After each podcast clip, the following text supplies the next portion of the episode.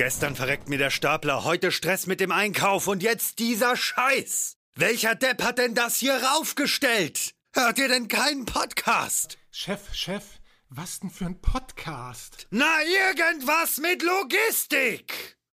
Irgendwas mit Logistik. Der Podcast mit nicht immer ganz wissenschaftlichen Themen. Rund um die spannende Welt der Logistik. Präsentiert von Andreas, Jens und Thomas.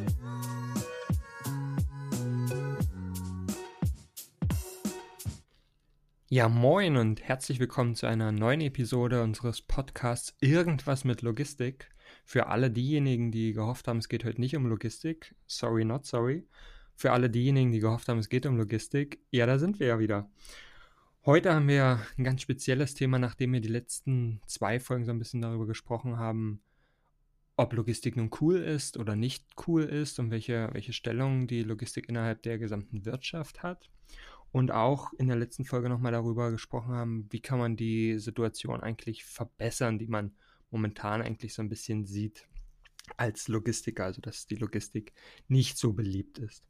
Dabei haben wir auch über viele klassische Stereotypen der Logistik gesprochen. Also was fällt den Leuten ein, wenn sie an Logistik denken?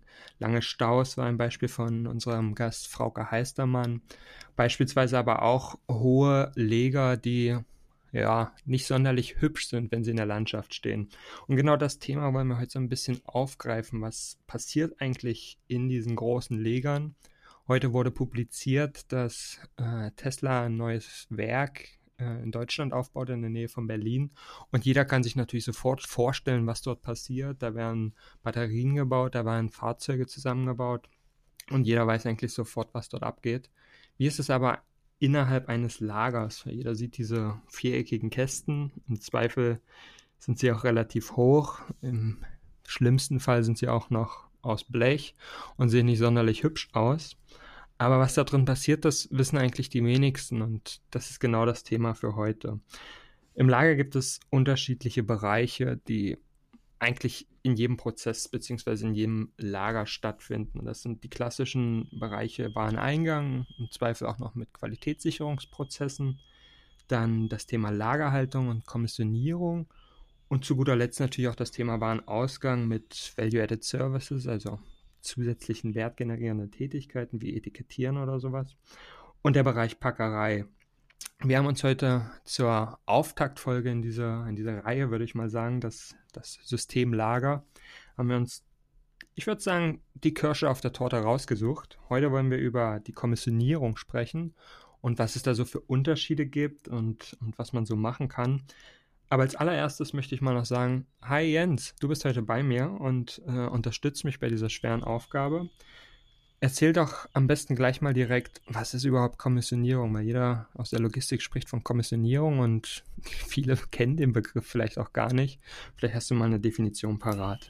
Ja, moin moin, ähm, auch von meiner Seite. Ja, genau, du hast es ja schon gesagt. Wir reden eigentlich so ein bisschen heute über die Königsdisziplin innerhalb des Lagers, innerhalb dieser grauen vier Wände, wie du so schön gesagt hast, wo man sich nicht vorstellen kann, was drin passiert. Ähm, ich kann es mir übrigens besser vorstellen als eine Batteriefabrik, aber anscheinend hast du mir da ein bisschen was voraus. ist ja auch okay, so ergänzen wir uns dann ja auch. Ne? Und ähm, ja, ich habe mir eine, eine schöne Definition rausgesucht, weil man soll ja mal sagen, mit einem Satz muss man eine Thematik erklären und wenn nicht, dann ist der Satz halt verkehrt. Und ich habe mir ausgesucht, ich hoffe, das funktioniert jetzt auch. Ähm, Kommissionierung ist der Vorgang der Zusammenstellung von Gütern nach vorgegebenen Aufträgen aus einem Gesamtsortiment. Also wer sich da nicht äh, direkt alles drunter vorstellen kann. Ähm, ja, ich bin raus, würde ich sagen. kannst du kannst es auch für einen Sechsjährigen erklären? ja, okay. Wie eine Batteriefabrik, nur mit Kommissionieren. Nee, ähm, alles klar, wunderbar. Also, was ich mir selber darüber immer vorgestellt habe, ist eigentlich, ich entnehme was. Für mich ist Kommissionierung eigentlich immer, ich entnehme was und das auch mit einem Ziel dahinter. Also ich schmeiß, wenn ich jetzt ein Sechsjähriger bin, nicht einfach alles aus dem Regal raus, sondern ich nehme vielleicht drei von meinen zehn Bauklötzen, um einen Turm zu bauen. Also ich entnehme was aus einer Gesamt, ähm, Gesamtheit, nämlich mein Sortiment, teile da vielleicht mengenmäßig oder wie auch immer das, was ich eigentlich auf Lager habe und bringe das mit einem gewissen Ziel raus. Raus wäre dann ja in dem Sinne Richtung Warenausgang, Richtung Verpackung oder Richtung Kunden direkt oder Richtung Setbildung vielleicht auch. So, das ist eigentlich so ähm, für mich wirklich runtergebrochen, worum es hier eigentlich geht bei der Kommissionierung, nämlich Sachen neu zusammenzustellen, meistens mengenmäßig, um damit irgendeinen Sinn zu erfüllen. Und der ist meistens ja hoffentlich ein Auftrag, mit dem ich mich wirtschaftlich ja, voranbewegen kann. Richtig, also entweder für, für Bedarfe, die aus einer Produktion entstehen oder für Kundenbestellungen oder, oder, oder, oder. Gibt ja, genau. Ja, gibt es ja unterschiedlichste Varianten. Jetzt ist es ja so, dass du hast das Thema schon Menge schon angesprochen. Also es gibt unterschiedliche Mengen. In häufigen Fällen wird irgendwie auf Palette angeliefert, aber kleinteilig bestellt. Der klassische Großhandelsfall. Also ich kaufe ja.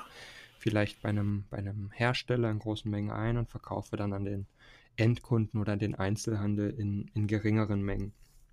Ähm, das heißt, es gibt ja auch unterschiedliche Bedarfe an, an das Lager. Also ich kann irgendwie ein Palettenlager haben, ich kann irgendwie ein Kleinteile-Lager haben, ich kann ein Sperrgutlager haben, ich kann auch Sonderformen haben, dass irgendwie der Hafen ist ja auch eigentlich ein großes Lager. Das ist Reifen, Containerlager. Reifen, lange Stangen, die man, die man dann in einem, in einem äh, Langgutlager äh, hat. Aber welche, welche Unterscheidung gibt es noch dann zwischen diesen einzelnen Legern? Ist ja eigentlich das Thema automatisch oder manuell. Ja, beispielsweise ähm, auch noch ganz andere Themen. Lagere ich eigentlich wirklich, wie du gerade gesagt hast, um mal zu teilen oder lagere ich beispielsweise, um Zeit zu überbrücken und so weiter. Das sind alles Themen, lagere ich. Gefahrgut lagere ich. Ähm, Ware, die verderblich ist, Kühle, Feuchtigkeit und so weiter und so fort. Es gibt viele Aspekte, Parameter, die man da eigentlich unterscheiden kann, aber eins ähm, hat es halt gemeinsam. Ich versuche irgendwas zu bewegen im Kleinstil, genauso wie ich in der Logistik allgemein groß was bewege von Land zu Land, Kontinent zu Kontinent, bewege ich auch bei der Kommissionierung eigentlich was von A nach B. Und ähm, das kann ich natürlich machen, indem ich in Anführungsstrichen manuell unterwegs bin, also mich als Mensch darin bewege und die, ähm, ja, die Entfernung in Anführungsstrichen überbrücke. Oder ich mache mir ein automatisches Lager, dann ist die anstrengende, nicht wertschöpfende und vielleicht auch äh, lästige Bewegung ähm, von Lagerplatz zu Lagerplatz halt durch einen Roboter, einen Stetigförderer oder ein Flurförderfahrzeug, das automatisch angetrieben wird, zu überbrücken. Da kann man ganz, also ganz rudimentär unterscheiden zwischen automatisiert und auch manuell. Genau, und da wir gesagt haben, wir machen hier so ein bisschen den Auftakt in diese wunderbare Reihe, ja. haben wir uns ja überlegt, wir wollen heute mal so ein bisschen mit dem manuellen Lager starten. Und jetzt denkt jeder vermutlich, oh Gott, manuelle Lager, das ist furchtbar langweilig. Das sind dann irgendwie Regale, egal ob das jetzt Palettenregale sind oder Fachbodenregale, wie man sie im Supermarkt kennt am Ende des Tages erscheint das erstmal nicht sonderlich sexy. Man denkt, sieht jetzt diese riesengroße Halle, da drin sind Regale und da drin bewegt sich jemand manuell durch die Gegend. Klingt erstmal wirklich unglaublich spannend, äh, was da so in der Logistik passieren kann. Aber tatsächlich wollen wir so ein bisschen darauf aufmerksam machen. Auch in dieser manuellen Abwicklung gibt es halt Möglichkeiten, das cool zu gestalten. Also man kann diese manuelle Variante ja auch ein bisschen tunen.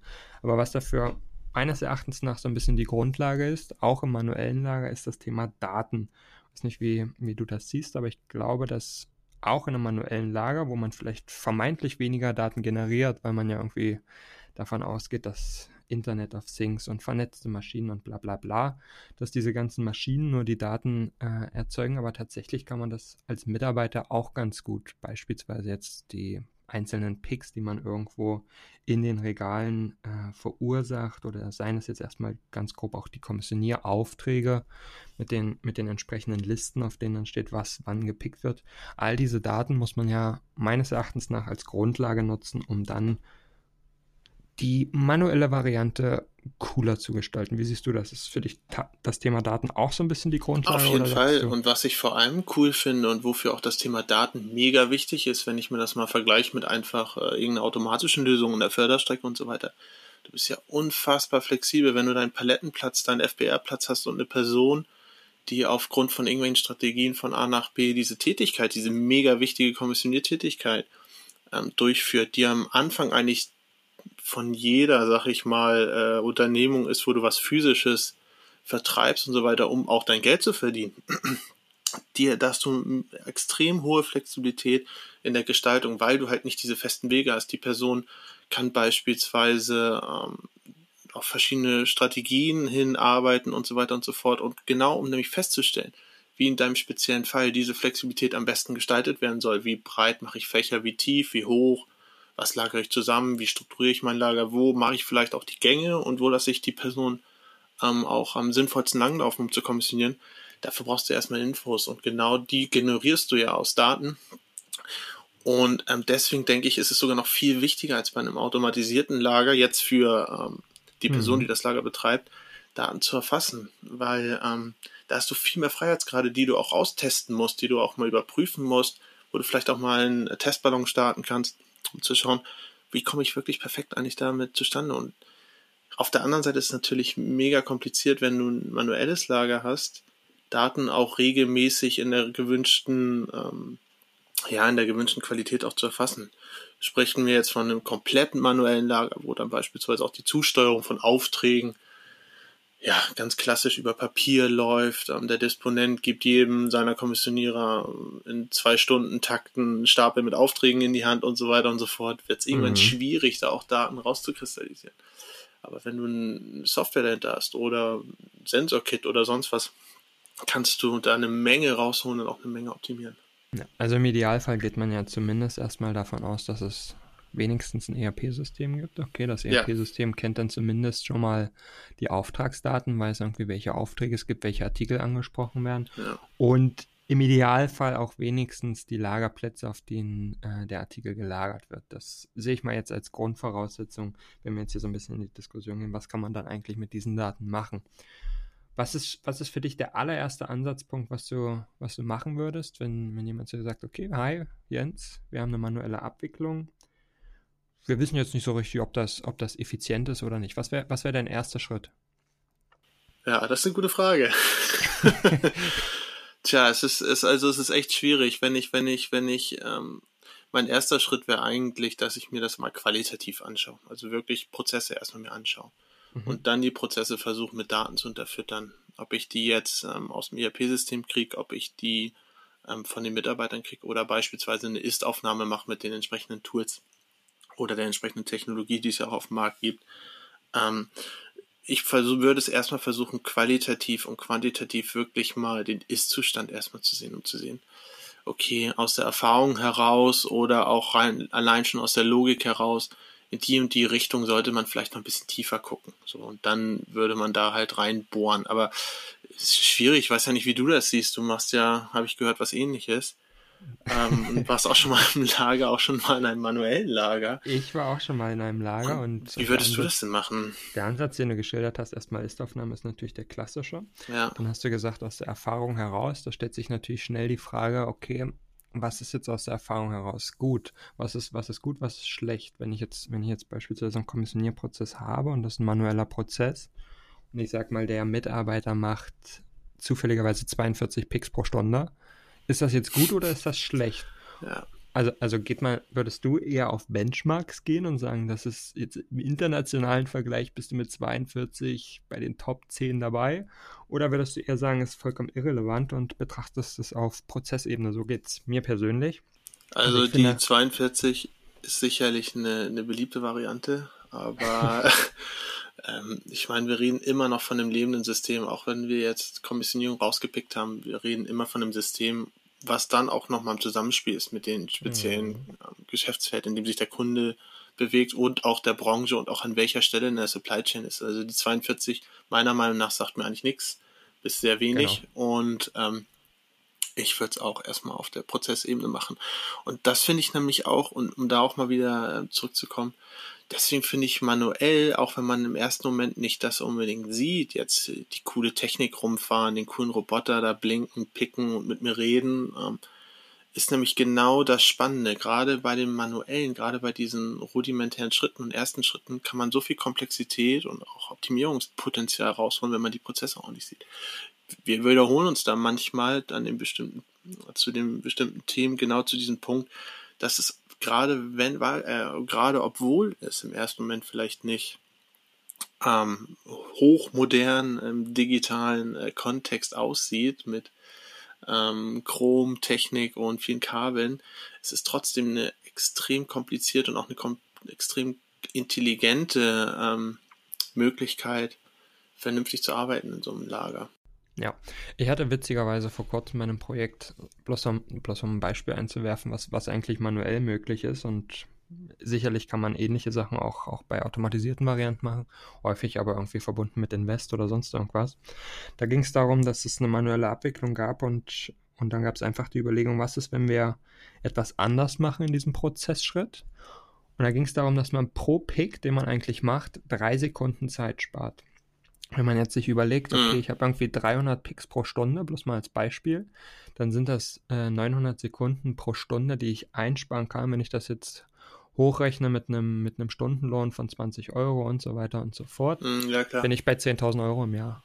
Ja, mit drei Sekunden, die ich, die ich pro Pick spare. Ich glaube, ich glaub, es ging darum, den Scanner abzulegen, um, um irgendwo reinzugreifen oder sonst irgendwas und dann wieder aufzuheben. Aber was sind denn, was sind denn so, du hast gerade gesagt, Scanner aufheben, hinlegen, habt ihr wahrscheinlich über sowas wie Handschuhscan oder sowas besprochen, aber was sind denn so die, die großen Themen, die man, oder die Mhm. großen Stellschrauben, wo man eigentlich als erstes drauf gucken kann bei einer manuellen Mhm. Abwicklung? Ja, ist eine, ist eine gute Frage und auch hier ist es natürlich immer so ein bisschen prozessabhängig. Ähm, zum, zum einen ist es halt genau das, was ich gerade beschrieben habe, sich den Prozess im Detail anzugucken. Was machen die Mitarbeiter und warum machen die das?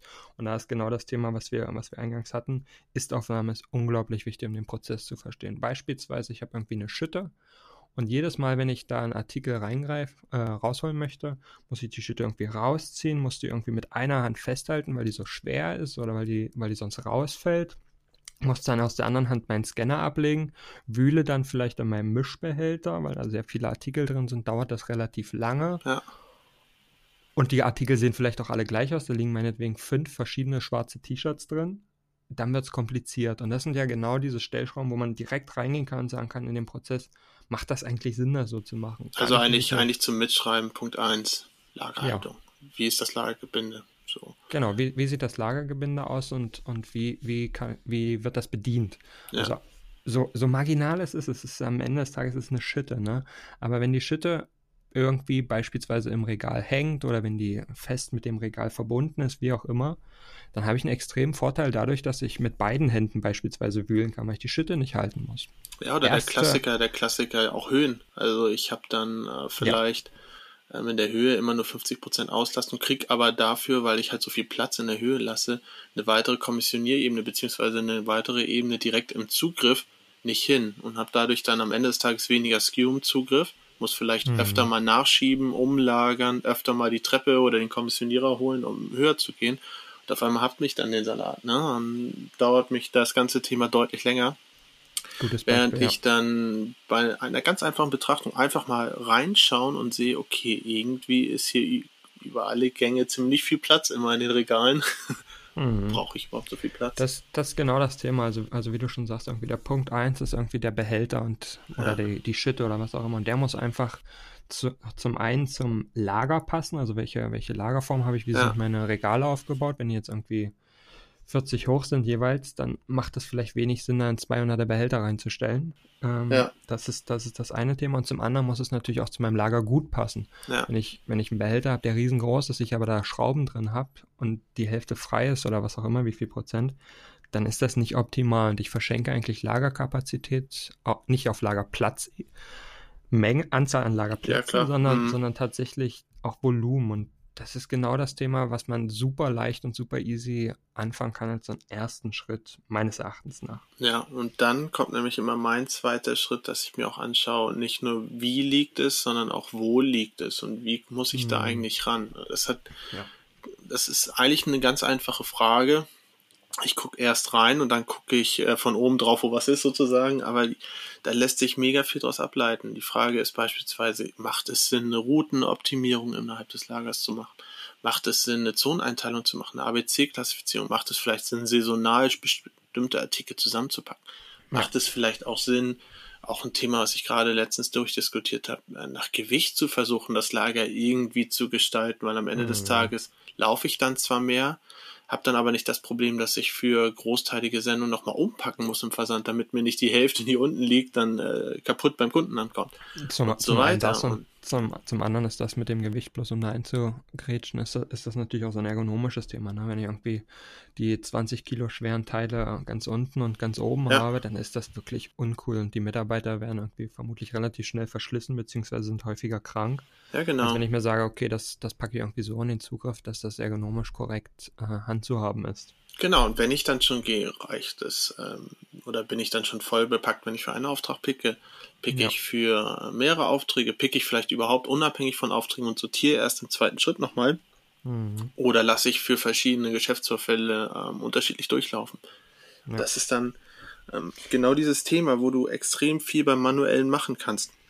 Weil das, halt sind, das, sind, das sind ein Stück weit die Themen, das kriege ich nicht sofort mit, indem ich mir den Prozess angucke, sondern nee, das ja. ist wieder konkret Daten. Ich muss Exakt. wissen, welche Artikel Exakt. werden da eigentlich angesprochen, welche gibt es eigentlich, welche die richtig gut gehen. Also überall gibt es irgendwie A-Plus-Artikel, wo man sagt, das ist der Renner, egal ob das jetzt, weiß ich nicht, im Fahrradversand der Fahrradersatzreifen ist oder sonst irgendwas. Irgendein Artikel gibt es immer, der wirklich geht wie geschnitten Brot. Genau. Und dieser Artikel, bei dem kann man sich immer überlegen, was mache ich mit dem? Im Idealfall gibt es davon mehrere, also kann ich die irgendwie zusammenpacken. Ja. Habe ich die in einer Zone, in einer Schnelldreherzone oder habe ich die sogar in einem separaten Lagersystem, in dem ich sage, okay, da gibt es eine riesen Nachfrage, die müsste ich ständig nachschieben, da benutze ich jetzt Durchlaufkanäle anstelle von Fachbodenregalplätzen. Also es sind ja viele Varianten, die man Der Rolls-Royce. kann. Der Rolls-Royce unter den manuellen Lagerplätzen, das, ja. das gute alte Durchlaufregal. Egal ob für Palette oder äh, für das Fachboden, also für Kleinteile. Ja. Das geht natürlich immer, wenn ich die entsprechende Auftragsstruktur äh, habe. Und dann, dann, und dann wird es nämlich auch richtig spannend, weil jetzt ja. geht es nämlich los. Also ich habe ähm, mir angeschaut, wie es aussehen soll, also wirklich, wie es aussehen soll, dann wie die Prozesse sind und dann merke ich nämlich schon, ah, okay, wenn ich hier und hier mehr Informationen kriege, mehr Daten rauskriege, dann kann ich sehr viel spielen, kann ich auch sehr viel verändern und auf unterschiedliche ähm, Anforderungen flexibel reagieren. Das heißt beispielsweise Befüllung der Plätze. Lasse ich das irgendwie stumpf immer nach ABC laufen oder baue ich da noch eine Saisonalität mit rein? Baue ich mir Reportings, um zu schauen, okay, welcher Artikel geht mit welchen eigentlich immer raus? Wie packe ich das zusammen?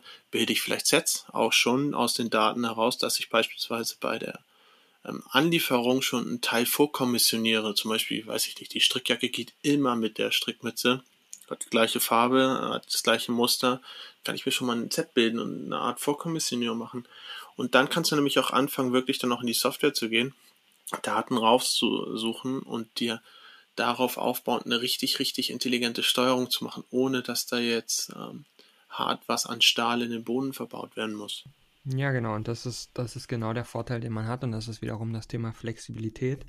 Und auch da kommt es dann, ich glaube, wir hatten das schon mal in irgendeinem Podcast vor 10, 20 Folgen, keine Ahnung, so viel haben wir noch gar nicht, aber vor ein paar Folgen äh, hatten wir schon mal darüber gesprochen, dass es auch auf die Kommunikation ankommt. Wenn ja. irgendwie der Marketing oder, das, oder, oder äh, Vertriebseinheit ähm, des Unternehmens sich überlegt, jetzt promoten wir mal Artikel 4711 und du weißt das nicht und der liegt irgendwo ganz hinten im Lager bei deinen Penner-Artikeln, dann ist das blöd. Wenn du aber vorher die Chance hast, das umzulagern, weil du ja total flexibel bist, dann hast du einen echten Vorteil, weil du weißt, okay, die nächste Woche wird das vermutlich sehr, sehr gut gehen, weil da gibt es irgendwie eine 50% Discount-Aktion drauf. Dann pack ihn nach vorn. Sehr wahrscheinlich wird der irgendwie verwendet. Und das, was du an Wegezeit ja sparst, um den Artikel meinetwegen 300 Mal abzukommissionieren ja.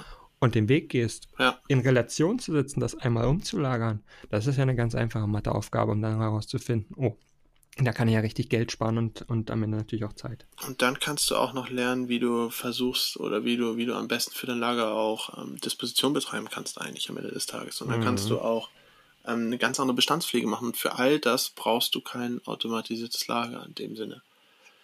Was jetzt richtig. nicht heißen soll, dass äh, ich nicht Bock habe, automatisierte Lager zu machen. Eigentlich habe ich da sogar richtig Bock drauf. Aber ähm, es ist halt immer der Punkt, nur weil da viel sich bewegt, ohne dass der Mensch eingreift, heißt das nicht, dass das unbedingt eine intelligente und smarte Steuerung ist. Erstens das und zum anderen ist halt immer die Frage, ist das überhaupt wirtschaftlich? Ne? Also am Ende des Tages macht man irgendwie, weiß nicht, nicht so viele Picks, dass, als dass sich das lohnen würde. Man braucht vielleicht nicht so dichte Lagerung, als dass man irgendwie noch eine kompaktere Lagerung ähm, benötigen würde. Also da gibt es ja viele, viele Faktoren, die dann irgendwie manchmal auch aufzeigen, du, das macht keinen Sinn jetzt zu automatisieren, lass das mal lieber. Ja. Das muss man ja auch mal anerkennen und dann ist halt, wie gesagt, genau das Thema so, so uncool ist manuell jetzt auch nicht. Ja, stimmt, aber es ist witzig, weil man das Coole daran nicht unbedingt auf den ersten Blick sieht. Und es, genau. wäre nicht das erste Mal. Also ich hatte schon Themen, tatsächlich, das ist kein Witz, ähm, wo Lega-Layouts ähm, auch unter dem, also nicht Hauptaspekt, aber auch den Aspekt berücksichtigen mussten, dass es Wege gibt zur Besichtigung, damit man auch seine Kunden und Lieferanten zeigen kann, guck mal hier, was hier bei mir alles rumfährt. Mhm. Wie cool das aussieht, wenn das ja, nach da fährt. Und oder mein ähm, Mitbewerber das kannst du mit einem, mit einem super, super smarten äh, manuellen Lager leider nicht so gut, sag ich mal. Das, das, das ist grundsätzlich richtig, aber. Sollte aber ich, nicht der Hauptgrund sein, ja. Genau, genau. Aber einen habe ich sogar noch, weil jemand, der jetzt wirklich Oha. 25 Minuten drin bleibt äh, und sich das Gequatsche von uns über manuelle Leger anhört, dem können wir auch noch ein richtiges Schmankerl mitgeben. Der absolute Klassiker, wie ich finde, Einzelpositionsaufträge ist ja. einfach der absolute Klassiker. So wenige machen das eigentlich, obwohl es so einfach ist.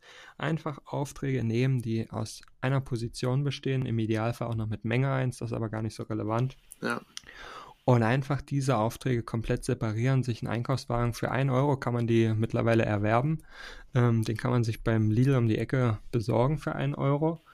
Mit dem fährt man einfach durch sein ganzes Lager und sammelt alle Einzelpositionsaufträge ein, die man über einen Zeitraum X, der irgendwie vertretbar ist, damit man das auch zur Cut-Off-Zeit schafft. Das ist klar, das muss man beachten.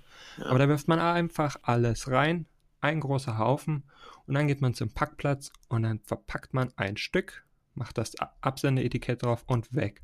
Es ist so simpel und so produktiv. So produktiv kannst du nicht mal im Automatiklager sein. Ja. Mehr geht einfach nicht. Und das machen wirklich viele leider nicht. Das ist mein absoluter Klassiker, deswegen habe ich es mir für ein bisschen, bisschen weiter hinten aufgehoben. Ich habe auch, noch, auch was haben zum Dranbleiben. Ich habe auch noch einen Klassiker, der ja, kommt auch aus der Recht, äh, Richtung.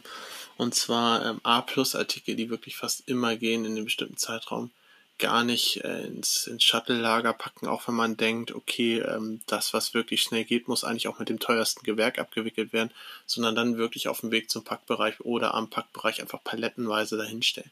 Und dann wird das ja. einfach dazugeworfen bei den 40, 50 Prozent der, der Aufträge, wo das dazu läuft. Und das ist der absolute Klassiker. Mhm, ich spare mir eine Menge, Menge, Menge an Bewegung. Ich habe es natürlich auf dieser doofen, langweiligen, nichtssagenden uninteressanten Palette, ja. Gerade der Artikel, der mega schnell geht. Mhm. Aber so funktioniert das nun mal nicht, dass das, was wirklich am besten läuft, auch immer in dem teuersten Gewerk drin sein muss oder am teuersten abgewickelt werden muss. Mhm. Eigentlich ist es eher andersrum, aber da werden wir sicherlich auch noch in den nächsten Folgen bei den nächsten Themen auch nochmal ein bisschen detaillierter drauf eingehen. Genau, genauso wie du es gerade mit den Artikeln äh, geschildert hast, ist, es, ist das Thema natürlich auch noch, bloß um das zu ergänzen. Auch das Thema Beipack, also ganz oft gibt es ja irgendwelche ja, Aktionen, ja. dass man sagt, weiß ich nicht, wenn du jetzt für 50 Euro bestellst, dann bekommst du noch einen Lolli dazu oder sonst irgendwas. Und der liegt normalerweise auf Lagerplatz 4711. Das macht aber keinen Sinn, weil wenn du diese Aktion hast, dass du, dass du den beipackst, dann packst du ihn vermutlich relativ oft bei. Also ja. pack ihn auch einfach zum Packplatz. Wo ist das Thema? Ja. Dann kannst du ihn von da aus immer gleich reinwerfen. Ja. Also das, das plus zur Ergänzung. Aber da haben wir die zwei Schmanker so ein bisschen zum Schluss aufgehoben und du hast das ja schon angedeutet. Automatisierung finden wir ja eigentlich auch ganz nett. ähm, und es hat ja auch was, ne? Also so Roboter oder Menschen müssen nicht sich selber nicht bewegen oder ja. kann super hoch, super kompakt, super lang lagern, was auch immer. Und das ist ja so ein Stück weit dann auch der Ausblick äh, für, die, für die Kommissionierung. Wie geht es eigentlich weiter? Ne? Jetzt haben wir über manuell gesprochen. Das ist eigentlich cool, kannst du machen. Ja. Aber was noch cooler ist, ist natürlich automatisieren. Und ich denke, da, das sind, das sind so die Themen, die wir, die wir im Ausblick haben für die nächsten Episoden. Wie kann man eigentlich automatisieren, beziehungsweise was gibt es da eigentlich so für Techniken und wann macht das eigentlich Sinn? Und wieso soll ich das eigentlich machen?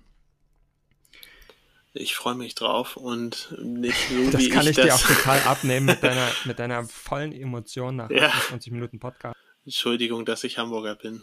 Aber, ja, ja. aber ich freue mich auf jeden Fall drauf und der Witz ist ja auch, ohne jetzt so viel vorzunehmen, wir gehen ja den Schritt vom Fachbodenregal gar nicht so weit weg. Das ist richtig. Aber mehr wollen wir auch gar nicht verraten, um mir so einen kleinen Cliffhanger am Ende zu machen. Von daher würde ich sagen, bis zur nächsten Folge und tschüss. Ciao. Gestern verreckt mir der Stapler, heute Stress mit dem Einkauf und jetzt dieser Scheiß. Welcher Depp hat denn das hier raufgestellt? Hört ihr denn keinen Podcast? Chef, Chef, was denn für ein Podcast? Na, irgendwas mit Logistik! Irgendwas mit Logistik. Der Podcast mit nicht immer ganz wissenschaftlichen Themen. Rund um die spannende Welt der Logistik. Präsentiert von Andreas, Jens und Thomas.